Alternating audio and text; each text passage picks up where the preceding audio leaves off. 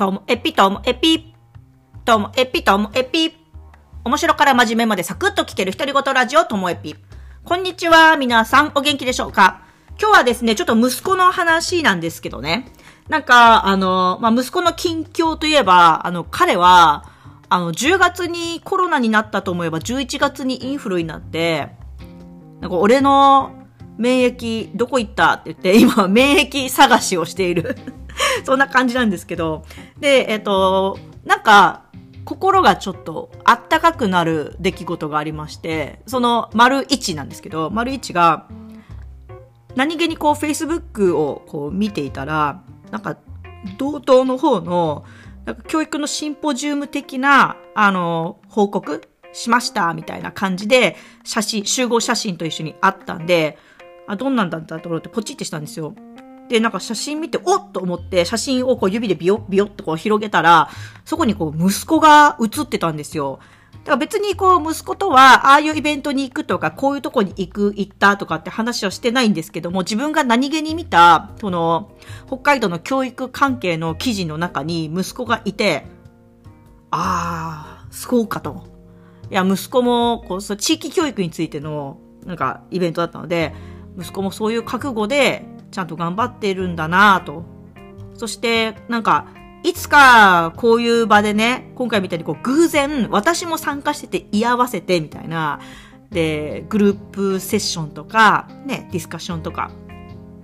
そういうのができる日が来たらいいなーなんて思いながら、まあ Facebook でそれをシェアしてつぶやいたところ、息子からも返信が来て、まあ Facebook は繋がってるの、で、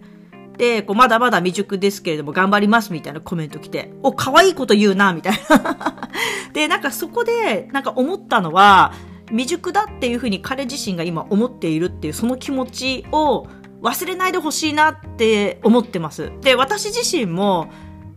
今でも、まあ、永遠なんじゃないですかね。自分のことは未熟だと思っていて、未熟だからこそ、うんと、まだ、あの、勉強もしたいし、あの、学ぶことっていっぱいあるし、経験しないと分かんないこともあるしって、未熟だからこそ、ちょっとあと怖い気持ちもあるんですよね。自信満々じゃなくて、その怖さっていうのも感じていて、だからその未熟っていう気持ちがあるからこそそう思えるのかなと思ったら、今のその自分が未熟だっていう気持ちは大事にしてほしいなっていうふうに、はい、感じております。で、なんか、それと丸2なんですけど、あの、息子が高校生の時コロナ禍ですね、まだ。うんと、私の友達のあの、複雑交差点のさっちゃんって言ったらわかる方もいるかと思います。複雑交差点っていうのをここ話題でしたことなんですけど、それをね、言い始めたさっちゃん。さっちゃん、あの、カメラもしてて、で、私と息子の写真を撮ってくれたんですよね。で、その時が川の近くで、あの、ドラゴンボールのフュージョンわかりますか？あの、横に並んで、で、体をお互いの方に、こう、斜めにグイッとして、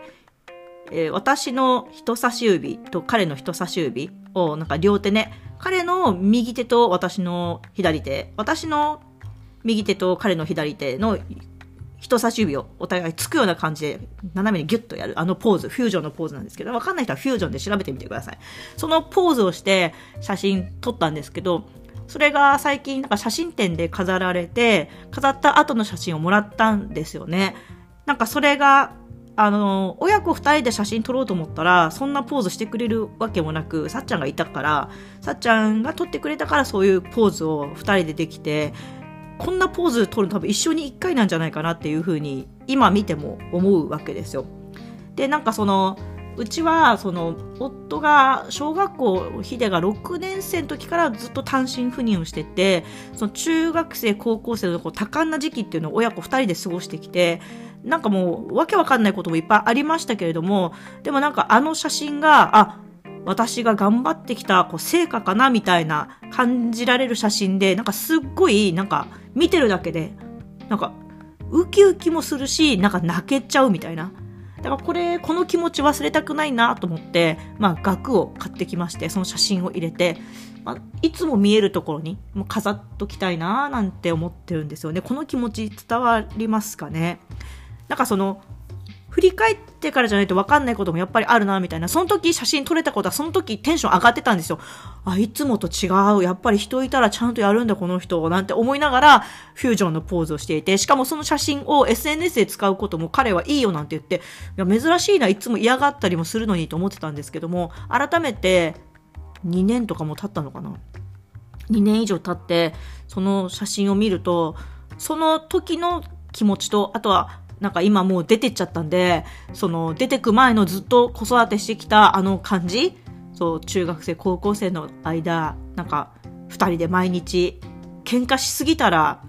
次の日に響くし、二人で支え合って生きていかなきゃいけないけど、腹立つこともあるし、みたいな。そういろんなものを、のが乗り越えてきた成果を感じた写真なんですよね。なので、あのその写真、うちに来たらぜひみんなにね、見てほしいと思って見えるところに飾っておきますので。はい。っていう話でした。今日も最後までお聞きいただきましてありがとうございました。さようなら